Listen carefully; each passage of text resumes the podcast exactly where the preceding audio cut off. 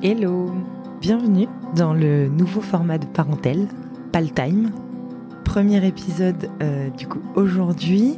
Et pour le premier épisode, j'ai voulu reprendre euh, une question que j'ai posée sur Instagram en story après euh, la début janvier, après les fêtes de Noël.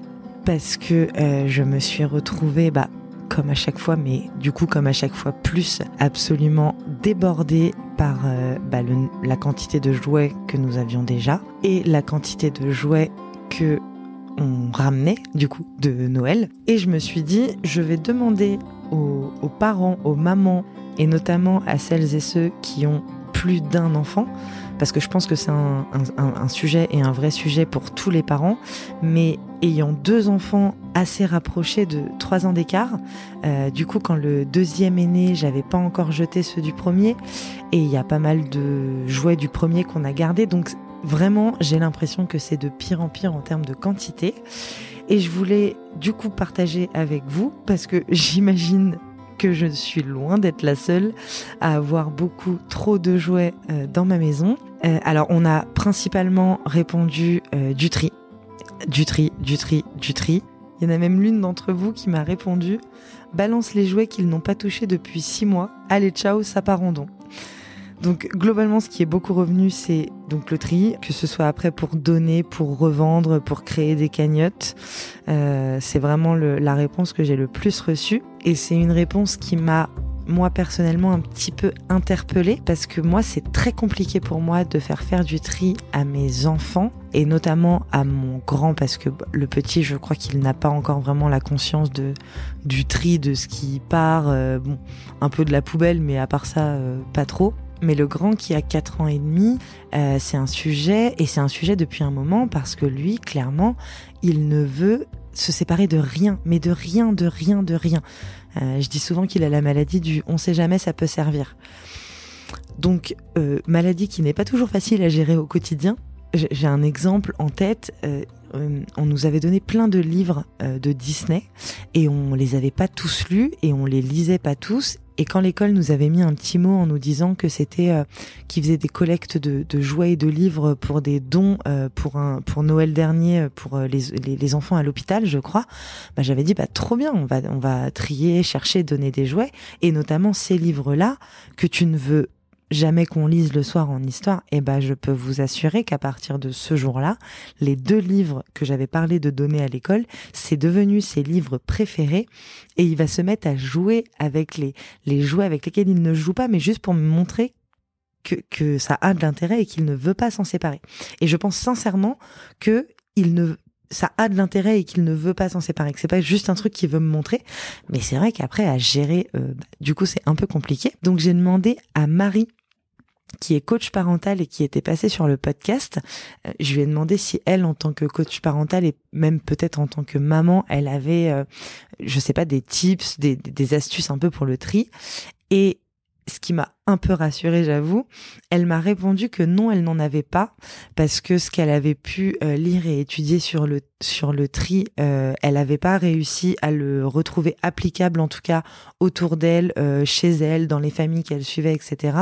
Et qu'elle s'était rendu compte statistiquement que globalement, avant que l'enfant ait 7 ans, c'est assez compliqué de lui faire, euh, de lui faire entendre raison. Bah, enfin, justement, avant qu'il ait 7 ans, l'âge de raison, c'est compliqué de, lui faire entendre que bah, quand, on, quand on ne se sert plus d'un objet, il n'y a pas d'intérêt de le garder.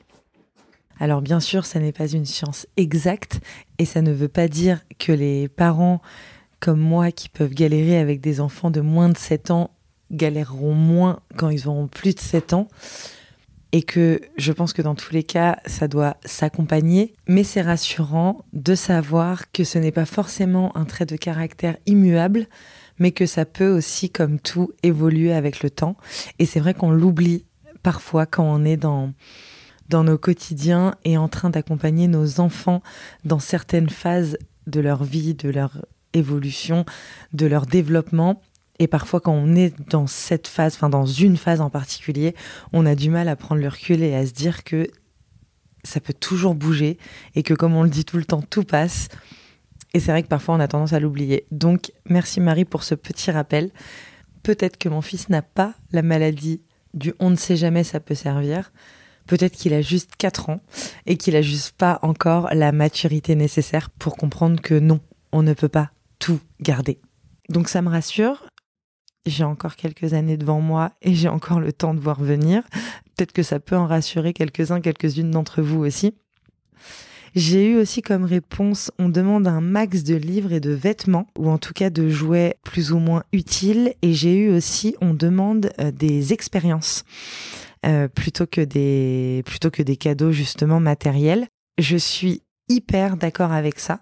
Et c'est vrai que c'est quelque chose que je favorise beaucoup bah déjà notamment chez les adultes moi dans les cadeaux que je fais et quelque chose que je favorise beaucoup aux anniversaires de mes enfants. Et c'est vrai qu'à Noël j'ai un peu plus cette image et ce réflexe de euh, le cadeau alors pas forcément le cadeau matériel mais le paquet cadeau à ouvrir Bon, après, ils ont tellement de cadeaux et de paquets cadeaux à ouvrir que c'est vrai que si moi, je n'offrais pas un jouet, ce serait pas grave et il aurait quand même euh, autant de, cadeaux à ouvrir, sachant que le jouet, il faut l'avouer, qui prend le plus de place de Noël, c'est moi qui l'ai acheté.